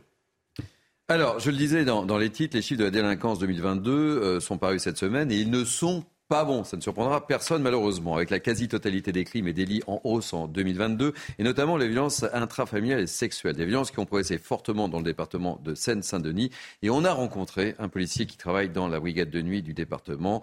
Euh, reportage Charles Baget, Amaury Bucco et Jeanne Cancard. Ce policier de la brigade de nuit de Seine-Saint-Denis, qui souhaite rester anonyme, nous raconte son quotidien, ponctué par la violence. Dans le 93, vous êtes confronté tout de suite euh, on va dire, à, la misère sociale. Quand vous arrivez, première intervention, vous voyez une femme avec le visage en vrac, tout de suite, en, première image, ça, ça, choque. Dans le département, les violences intrafamiliales ont augmenté de 22,8% l'an dernier par rapport à 2021. C'est aussi le cas pour les violences sexuelles, plus 16,4%, ou encore les vols avec armes, en hausse de 1,9%. Résultat, le choix des interventions s'impose. On va dire qu'en nuit, sur le département, euh, chaque ville ou plutôt circonscription tourne à un véhicule. Donc on est obligé de faire le tri et on prend les, missions les plus urgentes et euh, forcément les plus, les plus dangereuses. Mais le plus difficile pour lui est le manque de moyens dans la police. On peut faire tous les débats qu'on veut, euh, tant qu'il n'y a plus de place en prison, tant que ça sera des rappels à la loi à tir larigot, il n'y aura pas de changement. Si la quasi-totalité des indicateurs voient rouge au niveau national, c'est en Ile-de-France que la plupart des infractions sont en hausse. Marc, une petite réaction sur le témoignage de, ce policier. Ce qui est terrible, c'est qu'il euh, est obligé, on peut le comprendre aussi, hein, de, témoigner à, visage couvert. quoi. Hein. C'est pas facile de. non, mais c'est qu'il y a une criminalité dans le 93 qui, est explosive et qui est incroyable. Et en même temps, quand on de la délinquance à 2019, hein, qui est l'année de référence, parce que rappelons quand même qu'avec la pandémie, avec le Covid, il y, a, beaucoup de types de délinquance qui, ont fortement baissé, qui aujourd'hui réaugmentent. Donc euh, il faut prendre ça avec des pincettes. Par contre, c'est exact que, notamment sur les choses les plus graves, hein, notamment les, homicides, aujourd'hui, il y a une explosion des homicides, entre autres dans la Seine-Saint-Denis, mais en France, il y a plus de 10%. Et donc là, on a quand même des, indicateurs qui sont extrêmement inquiétants. Et on voit bien au fil des, au fil des jours que, euh, malheureusement, on a une petite délinquance, la drogue. La drogue est une mine d'or. Ça crée des, ça crée des meurtres, des règlements de compte. Et aujourd'hui, on est dans une situation qui est alarmante. Naïm Fadel? Euh, Écoutez, euh, moi, vous savez, euh, je pense vraiment qu'il y a possibilité d'un maillage, comme j'ai pu le dire, entre la police nationale et la police municipale. Parce que la police municipale, encore une fois, une synergie, une complémentarité et une volonté forte euh, des communes de travailler ensemble parce qu'elles peuvent être des points d'alerte et des, possibilités aussi de, mise euh, en protection. Simplement, on se rend bien compte que certaines communes, malheureusement, sont dans l'idéologie et sont euh, plutôt réticentes. Donc moi, je pose la question de l'inégalité de traitement des citoyens, c'est-à-dire de l'accès à la sécurité et à la protection de tous les citoyens, ce qui doit garantir notre pays. Donc je vais alors je vais vous dire les choses, euh, cher euh, Thierry. Moi, je pense, je pense sincèrement qu'il faut une mise sous tutelle des villes où il y a plus de violence, une mise sous tutelle de l'État pour que la police nationale puisse prendre en charge aussi peut-être un relais au niveau euh, local. Et je pose la question aussi de la prévention, notamment par rapport à des structures qui peuvent aussi être en prévention et notamment sauver des femmes. J'ai trop rencontré de femmes qui se retrouvaient complètement isolés et sans une possibilité d'être sauvés de leur milieu. Kevin. Oui, moi, ce policier euh, exerce en Seine-Saint-Denis. Je connais très bien la Seine-Saint-Denis puisque j'y enseigne. La vérité, c'est que dans ce département, vous avez à la fois des facteurs sociaux et des facteurs culturels. Des facteurs sociaux, vous avez euh, beaucoup de personnes qui sont entassées dans des logements, donc il est parfois compréhensible qu'il y a des violences conjugales qui fleurissent, beaucoup de pauvreté, des gens qui ne savent pas comment faire pour se faire aider. Et de l'autre côté, vous avez évidemment des facteurs culturels. Et face à ça, vous avez des policiers qui sont démunis. Souvent, les jeunes recrues se retrouvent en Seine-Saint-Denis avec des moyens euh, qui laissent, euh, qui laissent euh, à désirer, et même sur l'aide sociale à l'enfance, même sur l'importance des, des, assistants sociaux. Tout, tout ce qui pourrait arranger la situation de, de ce département n'est plus vraiment mis en œuvre. Nous manquons de moyens en Seine-Saint-Denis, et, et c'est moi qui le dis. Putain, plutôt de droite, qui sans arrêt ah en train de dire qu'il faut faire des économies. Mais là, vraiment, il y a un manque criant de moyens. Allez, on va changer de sujet avec une autre problématique, les surveillants pénitentiaires confrontés à la surpopulation carcérale. C'est le cas notamment dans la prison de Saint-Quentin-Falavier en Isère. Là-bas, ils doivent faire face à une violence quasi quotidienne des détenus. Regardez le reportage de Verry Labonne et de Sébastien Bendotti. On en parle juste après. Samedi 28 janvier, au centre pénitentiaire de Saint-Quentin-Falavier, cinq détenus cagoulés arrivent dans le couloir, derrière l'homme en peignoir bleu et blanc. Rapidement, ils s'engouffrent dans une cellule. Ils vont le tabasser. Un individu qui semblait être au courant de ce règlement de compte filme la scène de loin et commente. Et eh ouais, c'est comme ça quand tu veux balancer en prison. Des faits qui sont en augmentation selon ce syndicat pénitentiaire et qui sont liés au trafic de drogue. Cette violence-là entre détenus est motivée euh, par le, fait du règlement du trafic, c'est-à-dire que euh, ben, on établit la hiérarchie de cette manière-là, tout simplement. Euh, et donc, euh, ben, c'est des rapports de force qui s'installent avec, euh, avec la recherche du pouvoir. Il dénonce également ce régime de porte ouverte dont les centres pénitentiaires bénéficient. Une décision de l'administration pour donner de l'autonomie et responsabiliser les détenus, mais qui pose problème, surtout dans ce contexte où le personnel vient à manquer. Des gros manques d'agents comme on le sait euh, depuis fort longtemps sur les coursives, et donc bah, on ne peut pas être euh, un surveillant derrière chaque détenu. Des fois, il n'y a même pas toujours un surveillant pour chaque étage en fonction de l'établissement. Ce syndicat dénonce un climat délétère dans ce centre où les détenus, en plus de s'agresser entre eux, n'hésitent pas à s'en prendre au personnel. Marc, une petite réaction sur cette situation ô combien tendue euh, dans cette prison. Et, on le disait au cours de la, deuxième heure de Mini News Weekend avec euh, Kevin Bossuet, on, doit malheureusement s'habituer à ce type d'image. En fait, voilà. Bah là, on vient de citer un exemple, et on aimerait que ce soit un exemple, mais ce n'est pas du tout un exemple, c'est comme ça dans toutes les prisons. Je voyais récemment que dans la prison de Nîmes, l'année dernière, en un an, ils ont saisi, tenez-vous bien, 17 kilos de stupéfiants et 600 téléphones portables. Voilà une prison, 17 kilos de stupéfiants, 600 téléphones portables. Donc évidemment, la prison aujourd'hui, elle est, elle est totalement à la dérive. Et pour rebondir sur ce qu'on disait tout à l'heure, c'est vrai qu'en engageant des surveillants qui sont payés 1500 euros net, et derrière, en ayant une surpopulation carcérale déjà de 7000 détenus et 120 000 places de prison manquantes. Bah, c'est vrai que pour s'engager, il faut être volontaire. Il hein. faut être courageux. Parce qu'on a 120 000 peines de prison non effectuées en France, et il serait quand même temps d'expliquer, pour rebondir sur ce que disait Naïma tout à l'heure, aux jeunes, aux primo-délinquants, eh ben, que d'aller quelques jours en prison serait peut-être pour leur apprendre ce que ça peut devenir quand on décide ensuite de devenir délinquant toute sa vie. Je crois qu'il faut quand même appeler les choses par leur nom. Le système pénitentiaire aujourd'hui est totalement à la dérive. On a une gestion hôtelière de nos places de prison. Et c'est ça, c'est un vrai problème de sécurité pour les Français. Parce que derrière, les détenus, d'abord, ils font ce qu'ils veulent, il faut être très clair. 600 téléphones portables, c'est dans une prison. Non, mais vous imaginez je ne comprends pas que le budget de la justice, qui a été augmenté de 700 millions l'année dernière, mais tout ça, ça paraît beaucoup d'argent. Mais en réalité, on a 9 milliards et demi, on a très peu d'argent pour la justice en France. Il est temps de taper du poing sur la table et d'arrêter de faire du marketing politique. C'est pas plus 700 millions qu'il faut, il faut tripler ce budget pour pouvoir construire des places de prison, recruter des magistrats et payer décemment les surveillants. Allez, ils étaient ceux que l'on désignait comme travailleurs de première et de deuxième ligne pendant la crise sanitaire. Je pense que vous en souvenez. Ces travailleurs au métier pénible, exposés au virus, mais ô combien essentiels au fonctionnement de notre pays. Je vous propose de regarder le reportage de Loire-Atlantique de Michael Chailloux et de Jean-Michel Decaze. Midi sur le parking du relais routier. Nicolas, 45 ans, dont 25 passés au volant, fait partie de ceux que le gouvernement avait désignés comme les premières lignes pendant le confinement. Les remerciements passés, il estime que le pouvoir politique a déjà tout oublié. On a un peu l'impression qu'on nous a dit qu'il fallait qu'on, grâce à nous, qu'on faisait ci, qu'on faisait ça, mais finalement, euh, aujourd'hui, c'est un, coup de poignard dans le dos. Autre profession félicitée pendant la crise de la Covid, les caissières. Elles ont reçu des centaines de clients malades. Patricia, 59 ans, devra faire 9 mois de plus. C'est une injustice. On a euh, vraiment trimé euh, par rapport euh, au Covid. On était au premier plan, comme beaucoup de professions, mais aujourd'hui, il me semble qu'on est désoublié. Gilles, 50 ans, aide-soignante dans le service gérontologie du CHU de Nantes, devra travailler jusqu'à 68 ans pour bénéficier de sa retraite pleine. 68 ans parce qu'il est monté en grade après le Ségur de la santé. On le prend très mal, forcément, puisqu'on a des métiers qui sont tellement pénibles que bah, on se dit ben, que bah, oui, euh, on va pas pouvoir euh, travailler euh, jusqu'à à 68 ans. Ça, c'est juste impossible. Quoi. Selon la Fondation Jean Jaurès, 88% des salariés se sentant exposés à des formes de pénibilité refusent le recul de l'âge de la retraite.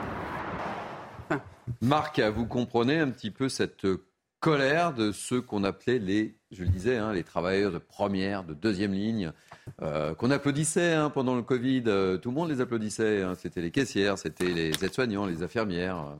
Je comprends leur colère, mais en même temps, si on parle de la pénibilité, euh, ce qui est, le sujet sous-jacent, il y a des tonnes de professions qui n'ont pas de pénibilité reconnue et qui pourtant devraient avoir une vraie pénibilité de reconnue. Je pense à tous ceux qui travaillent dehors dans les travaux publics.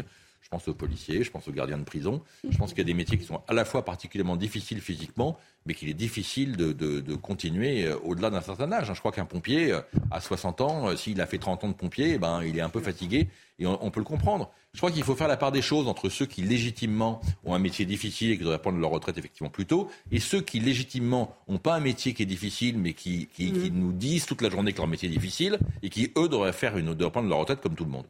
Non, mais la pénibilité, c'est quelque chose de subjectif. D'ailleurs, les politiques se sont beaucoup interrogés là-dessus. Les, euh, les, chercheurs se sont beaucoup interrogés là-dessus. Qu'est-ce que c'est qu'un métier pénible? Par exemple, le métier d'enseignant, c'est pas pénible physiquement, mais ça peut être très pénible psychologiquement. Le métier, euh, les, tous les métiers qui sont à l'extérieur, c'est pénible physiquement, etc. Et c'est pour ça. C'est pour ça que le gouvernement a mis en avant la notion d'usure, c'est-à-dire que pour certains métiers, les euh, salariés passeront une visite médicale et c'est le médecin qui dira si la personne est apte à travailler encore quelques mois ou si cette personne n'est plus apte. Alors après, moi je comprends euh, tous euh, ces travailleurs-là. C'est vrai que caissière, c'est extrêmement compliqué. Enfin, ma mère était caissière.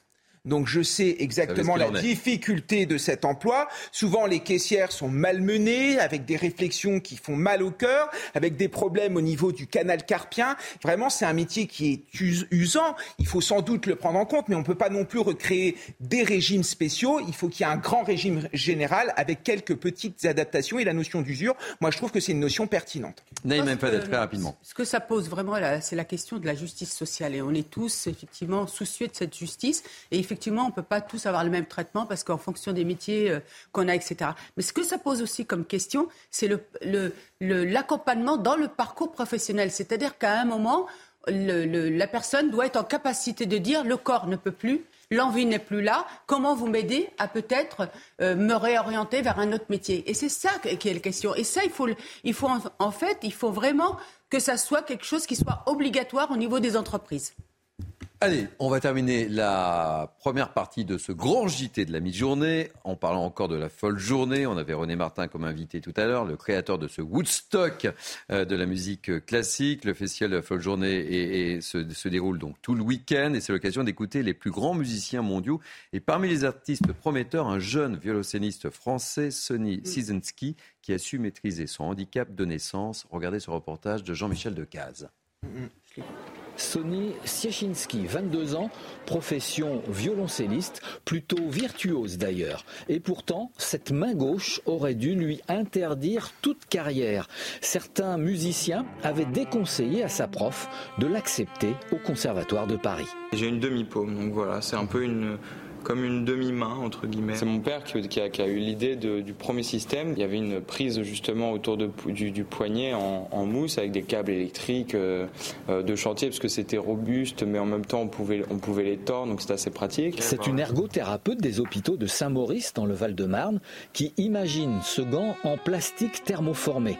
De quoi côtoyer Schubert et affronter les salles de concert comme ici aux folles journées de Nantes. On appréhende peut-être plus que certains le regard des autres. Il faut se l'assumer à fond. Et euh, pour moi, il n'y a, pas, de nécessité de se cacher. J'ai la chance de jouer sur cet instrument qui, qui, a été construit pour moi. Il est monté à l'envers et on l'a appelé le violoncelle du cœur. C'était une très belle, euh, très très belle expérience et je reste toujours en contact avec mes luthiers. Donc euh, gros bisous à eux. Dans l'avenir, Sonny Chiesinski aimerait monter une association pour aider les personnes handicapées à se lancer dans les carrières musicales. Il le dit lui-même, la musique a beaucoup de retard par rapport au sport. Prodigieux, non, euh, Marc?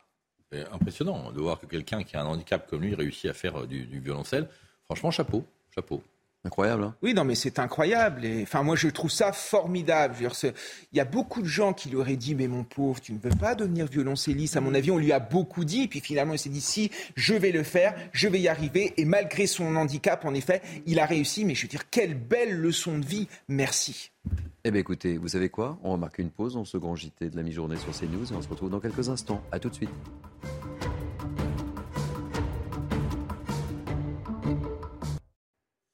Bienvenue sur CNews, c'est Midi News Weekend, le grand JT de la mi-journée. Nous sommes encore ensemble pendant 30 minutes. On se retrouve dans quelques instants avec mes grands témoins. Mais tout de suite, voilà ce qui vous attend pour ces 30 dernières minutes. À la une, et si on testait la semaine de 4 jours Pour la première fois, le gouvernement propose l'expérimentation à des agents de l'État en Picardie. Dans le secteur privé, certaines entreprises n'ont pas attendu pour passer le cap et les travailleurs sont nombreux à apprécier ce nouveau rythme de travail. Reportage en Vendée dans quelques instants. La médecine libérale est-elle l'angle mort de la réforme de la santé promise par Emmanuel Macron? En tout cas, les négociations avec l'assurance maladie tournent au vinaigre. Certains médecins parlent d'une provocation et même d'une déclaration de guerre, alors que les généralistes réclament un tarif de la consultation à 50 euros au lieu de 25 euros aujourd'hui. On en parle dans quelques instants. Le ballon de la controverse, ou plutôt les ballons de la controverse, la situation se tend entre les États-Unis et la Chine après qu'un aéronef chinois ait été repéré au-dessus des États-Unis. Pékin a reconnu la faute, espionnage ou pas. Harold Iman nous fera le point alors qu'un deuxième ballon, je le disais, a survolé l'Amérique du Sud. Enfin, à la fin de ce journal, on prendra de la hauteur. Les vacances débutent pour la zone A. Je vais vous inviter à Vars. On sera en direct avec Franck Gauthier le directeur adjoint au service des pistes de la station Évasion. Garantie, ne manquez pas la fin de cette édition. On se retrouve donc avec Naïma M. Fadel, Kevin Bossuet, Marc Varno et Harold Iman. Soyez les bienvenus. Et si la réforme de retraite était l'occasion de réfléchir à la répartition du temps de travail? C'est une bonne question, non? Mhm. Très bonne question. Euh, je vous la pose. Et pour la première fois, le gouvernement propose à des agents de l'État de tester la semaine de 4 jours. Ce sont des salariés volontaires de l'URSSAF en Picardie qui font le test en ce moment, mais dans le secteur privé aussi, certaines entreprises n'ont pas attendu et sont passées à la semaine de 4 jours. Regardez ce reportage tourné en Vendée par Michael Chailloux. Ces images ont été tournées un jeudi après-midi, quelques heures avant le week-end, pour les 55 salariés de Griffon Marine Groupe Grand Large, un spécialiste de l'ameublement des voiliers de luxe.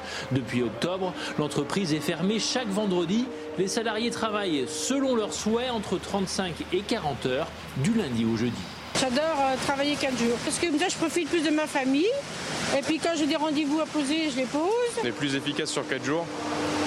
Et euh, quand on arrive à la maison, ben, on se détache de tout ça parce qu'on ben, a un grand week-end de trois jours. C'est un peu plus dur, mais bon, euh, je vous dis, euh, après, ben, ça nous permet le vendredi de travailler, du moins de, de faire autre chose. À l'origine, c'est la direction qui a imposé ce rythme hebdomadaire pour faire baisser la facture d'énergie de 15% face à la flambée des prix. Mais la contrainte dictée par la sobriété énergétique s'est vite transformée en un argument de bien-être au travail. Aujourd'hui, je pense que l'enjeu sociétal, c'est de ne pas passer sa vie au travail. Euh, c'est vraiment quelque chose qui a, qui a, détonné avec le Covid. Et je pense que ça y répond pleinement. Et après, derrière, on a gagné en économie, on a gagné 35 000 euros quand même sur une année, ce qui est non négligeable. Donc euh, ça permet aussi d'assurer la pérennité de l'entreprise. Pour cette société du Nord-Vendée, la semaine de 4 jours est devenue un argument pour recruter sur un bassin d'emploi où le chômage ne dépasse pas les 3,5%. Bon, ben Marc Varnaud, si je m'abuse, vous êtes chef d'entreprise. Peut-être euh, ce sujet, c'est un peu pour vous. Euh, quel est votre. c'est spécialement pour vous. Vous en pensez quoi? Je pense que c'est à la fois une très bonne et une très mauvaise idée. Je veux dire, il faut faire attention aux généralités. Là, ça marche. Dans certains, dans, certains, dans certains métiers, ça peut très bien fonctionner. Dans d'autres, ça fonctionnera absolument pas. Je pense qu'il faut différencier d'abord les petites entreprises des grosses entreprises. C'est pas du tout la même chose quand vous avez, alors là, dans le cas présent, une usine, euh, une usine, donc il n'y a pas de, de, de, besoin de répondre au téléphone, d'avoir des rendez-vous, etc. Donc là, les gens peuvent concentrer leur travail le vendredi après-midi, c'est les services commerciaux qui répondent, donc il n'y a pas de souci. Par contre, ça poserait des problèmes beaucoup plus importants dans les petites structures. Si, typiquement, dans un bureau où vous avez 5-6 euh, personnes, si vous mettez à 4 jours, qu'est-ce qui se passe le vendredi? Donc là, il faut faire attention. Par contre, c'est un avantage pour les, dans certains cas de figure, c'est que ça peut permettre euh, aux salariés d'avoir éventuellement un deuxième travail ou d'avoir euh, plus de temps pour faire autre chose. Et ça, c'est dans, ça fait partie du non-dit, mais c'est quelque chose qui est revendiqué par, par beaucoup de personnes. Naïma? Euh, moi, je trouve que c'est une très bonne idée, mais encore une fois, c'est le volontariat, c'est la concertation, etc. Mais c'est vrai que l'idée de travailler pendant quatre jours et après d'avoir du temps pour sa famille, parce qu'on voit bien que euh, qu'on manque de temps de temps familial. Et ça, ça peut être très important de pouvoir aussi se dégager sur ce temps-là. Et puis du temps pour le, loisir. Encore une fois, il faut le volontariat et la concertation.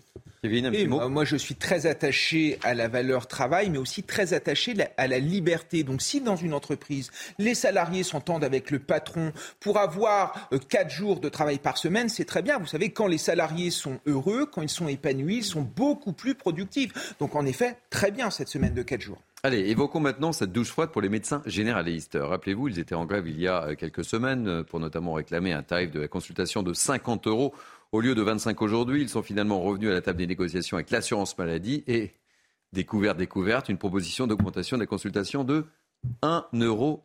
J'ai bien dit 1,50 euro. Autant vous dire qu'ils prennent cela comme une provocation. Ils appellent une nouvelle journée de fermeture des cabinets le 14 février prochain. On voit tout cela avec Inès Alicane. À la table des négociations, les syndicats ont découvert les premières propositions tarifaires de l'assurance maladie. Actuellement de 25 euros, la revalorisation des consultations de l'ensemble des médecins libéraux passera désormais à 26,50 euros, alors que les syndicats réclamaient au moins 30 euros pour rattraper l'inflation. Une véritable provocation selon les médecins. On, considère que c'est quasiment une déclaration de guerre. Nous, ce que l'on souhaite, c'est que la consultation soit revalorisée au minimum de l'inflation, puisque la dernière revalorisation date d'il y a 7 ans, et que simplement pour euh, euh, se remettre à niveau, il faudrait qu'on soit à 30 euros, et ça, ce ne serait pas une augmentation, mais ce serait simplement une récupération. De leur côté, le collectif des médecins libéraux monte au créneau et justifie le prix des actes médicaux. Notre revalorisation que l'on demande est une revalorisation significative, au moins au niveau de la moyenne européenne à 46 euros, qui permettrait déjà d'entraîner un choc d'attractivité pour vraiment que les médecins euh, aient envie de s'installer. Les organisations de praticiens libéraux ont appelé à une nouvelle journée de fermeture des cabinets médicaux le 14 février. Et on voit euh, ce médecin euh, dans le sujet qui parle de déclaration de guerre, Marc Varnaud. Ah ben, je, crois que, je crois que là, le gouvernement ne fait pas une erreur, mais fait une faute. Hein. Euh, là, c'est une vraie déclaration de guerre. Hein. La, consultation en Europe, elle est en moyenne à 50 euros. C'est-à-dire que vous avez 75 euros en Allemagne, 80 à 3, 90 à 300 euros en Grande-Bretagne et 40 à 70 euros en Espagne. En France, on est à 25 euros. Les médecins réclament depuis longtemps maintenant de passer à la moyenne européenne, donc à 50 euros. Et on leur accorde quoi? 1,50 euros je crois que s'ils avaient la capacité de bloquer les aéroports, euh, les métros euh, ou les trains, suivez mon regard, euh, ils, seraient, ils seraient écoutés beaucoup mieux. Je crois qu'on est en train de pousser les professions médicales à des grèves dures, du jamais vu en France, mais ça va venir. Surtout qu'au niveau de la réforme des retraites, on n'arrête pas de nous bassiner en nous disant qu'il faut absolument se mettre au niveau européen, 65 à, 66 ans, la moyenne. Donc euh, effectivement, là, euh, l'argument, cet argument-là pourrait être aussi euh, être en faveur de nos généralistes, et ce n'est pas le cas. Et attention, parce que ce qui se passe aussi aujourd'hui, c'est que ces médecins vont avoir moins de temps pour la prévention. Et on sait combien aujourd'hui il faut vraiment axer en priorité sur la prévention. Allez, on parle d'Olivier Dussopt Coup dur pour Olivier Dussopt. Hein. Le parquet national financier a retenu l'infraction de favoritisme à l'encontre du ministre du Travail en lien avec le groupe SOR de traitement de l'eau. L'affaire remonte à l'époque où Olivier Dussopt était le maire d'Annonay en 2009 et 2010. Et ce matin, Olivier Dussopt était l'invité de nos confrères de France Inter. Il s'est évidemment défendu. Le parquet considère que dans le cadre d'une procédure de marché public, en 2009, il y a 14 ans de cela, il pourrait y avoir une infraction de favoritisme.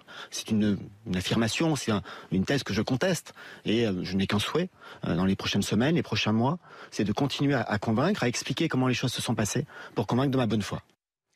Marc, ça tombe mal, hein ça tombe mal, euh, oui et non. en pleine réforme des retraites. Oui, mais enfin bon, alors je ne sais pas si Olivier Dussopt est complètement idiot ou si on lui fait un procès d'intention, mais enfin, un maire d'une commune qui accepterait des œuvres d'art en cadeau euh, d'une société qui fait des travaux, des travaux publics, pardonnez-moi, mais il faut être tombé sur la tête pour accepter. Donc, euh, soit effectivement il est tombé sur la tête, soit on lui fait un procès en sorcellerie. Ce qui est certain aussi, c'est qu'aujourd'hui, la moindre, la, moindre gratification, le moindre cadeau, le moindre geste est interprété à tort ou à raison comme de la corruption.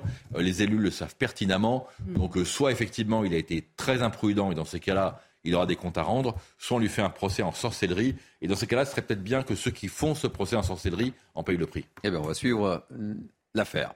Allez, tout de suite, on va parler de ballon avec euh, Harold Iman pour euh, évoquer effectivement cette fascinante histoire de ballon chinois sur l'Amérique du Nord. Et puis, on a appris qu'il y avait un autre ballon qui avait survolé l'Amérique du Sud. Des ballons accusés d'espionnage. Absolument, ce sont des, ballons grands comme trois autobus qui euh, circulent à 18,6 km du sol et s'est retrouvé celui-ci au-dessus du Montana. Alors le Montana, c'est assez profond dans les États-Unis et il y a une quantité énorme de silos pour les ogives nucléaires. Donc euh, ça, ça n'a pas plu. Évidemment, on le, surveille. Il est descendu encore plus loin. Il va vers euh, l'Alabama en ce moment. Et puis on en a vu un autre au-dessus de l'Amérique latine. On ne nous dit pas exactement quel pays au Pentagone, qui croit que c'est donc un, euh, un ballon espion, puisque comme un ballon météo. Euh, il a des caméras et des sensors et tout ça, mais euh, il a aussi des panneaux euh, solaires pour pouvoir capter de l'énergie et se mouvoir. Donc, soit c'est un accident complètement euh, risible de la part de l'autorité chinoise, qui a reconnu que c'est son ballon, soit ils sont tellement bons qu'ils peuvent le manœuvrer comme jamais personne n'a manœuvré un ballon. Donc soit ils sont très bêtes, soit ils sont super avancés, et c'est ce qu'on ne sait pas. Et ça a causé une, le report de la visite de Joe Biden à euh, Pékin. Parce et puis, bon, qu'est-ce qu'on peut imaginer? Est-ce que si c'était exprès, c'est peut-être euh, pour localiser ces ogives et aussi pour dire aux États-Unis, ben, vous voyez les choses qu'on sait faire. Et, le général Jean-Vincent Brisset, qui est un spécialiste, comme vous le savez, de, la Chine et qui est chercheur à l'Institut des, relations internationales et stratégiques, qui était notre invité dans la deuxième partie de Midi News, lui ne croyait pas à cette histoire d'espionnage. Donc, affaire à suivre. Marc, très rapidement, un mot sur cette histoire de ballon. Écoutez, moi, ça me fascine cette histoire de ballon. Je ne sais pas si c'est de l'espionnage ou pas, mais ce qui est certain, c'est que ça ressemble quand même un test. On a vraiment l'impression que les Chinois sont en train de tester les réactions américaines. Euh, ce ballon est quand même au-dessus du Montana. Hein. C'est pas n'importe quel État, comme vient de le rappeler euh, Harold Diman. C'est l'État entre guillemets nucléaire, militaire américain, où il y a les bombardiers stratégiques et les silos de missiles. Euh, il y a évidemment un autre ballon qui est au-dessus de l'Amérique du Sud, mais on en découvrira sans doute un troisième et un quatrième pour pouvoir prétendre qu'il n'y a pas qu'un ballon au-dessus des États-Unis. Enfin, ça ressemble quand même à du testing. C'est-à-dire qu'on a vraiment l'impression que les Chinois veulent tester les réactions américaines. Et du coup, ils sont servis puisque euh, les Américains ont annulé une visite officielle euh, en Chine ces prochains jours. Allez, je voudrais que l'on évoque maintenant cette affaire qui fait grand bruit et qui touche notre ancien fleuron de la flotte française. Il s'agit du porte-avions Foch. Vous le connaissez. Le Brésil a décidé de couler le Foch. L'opération a eu lieu hier dans l'Atlantique. On parle de risque pour l'environnement. On fait le point avec Karine Durand. Ce porte-avions Foch a servi 37 ans dans la marine française avant d'être vendu au Brésil au cours de l'année 2000. Alors ce vendredi soir, la marine brésilienne a annoncé l'avoir coulé au fond de l'océan Atlantique, à environ 350 km des côtes brésiliennes, dans une zone où la profondeur descend jusqu'à environ 5000 euh, mètres. Alors la coque de 266 mètres euh, de longueur était euh, très dégradée, d'où cette décision. Mais cette décision a fait grand bruit dans les associations environnementales qui parlent de crimes contre l'environnement, qui parlent de 30 000 tonnes de déchets toxiques relâchés dans les mers. Il y a en fait 9,6 tonnes d'amiante à l'intérieur une substance toxique, cancérigène bien entendu, 644 tonnes d'encre et d'autres produits, de l'acier, quelques résidus d'hydrocarbures et du PCB également. Alors évidemment, cela a des conséquences sur la vie marine, mais aussi sur les communautés côtières qui dépendent de la pêche. Il faut préciser que ce n'est pas une pollution écologique immédiate. Ça n'a par exemple rien à voir avec une marée noire qui a des conséquences immédiates. Non, là c'est une pollution à long terme au fur et à mesure que les matériaux, que les produits vont se dégrader dans l'océan. Marc, c'est quand même le fleuron de la flotte française, le C'était. C'était. Ah oui, là, il a, coulé, là. Hein. Le Foch et le Clémenceau. On a ah grandi avec ces deux porte-avions.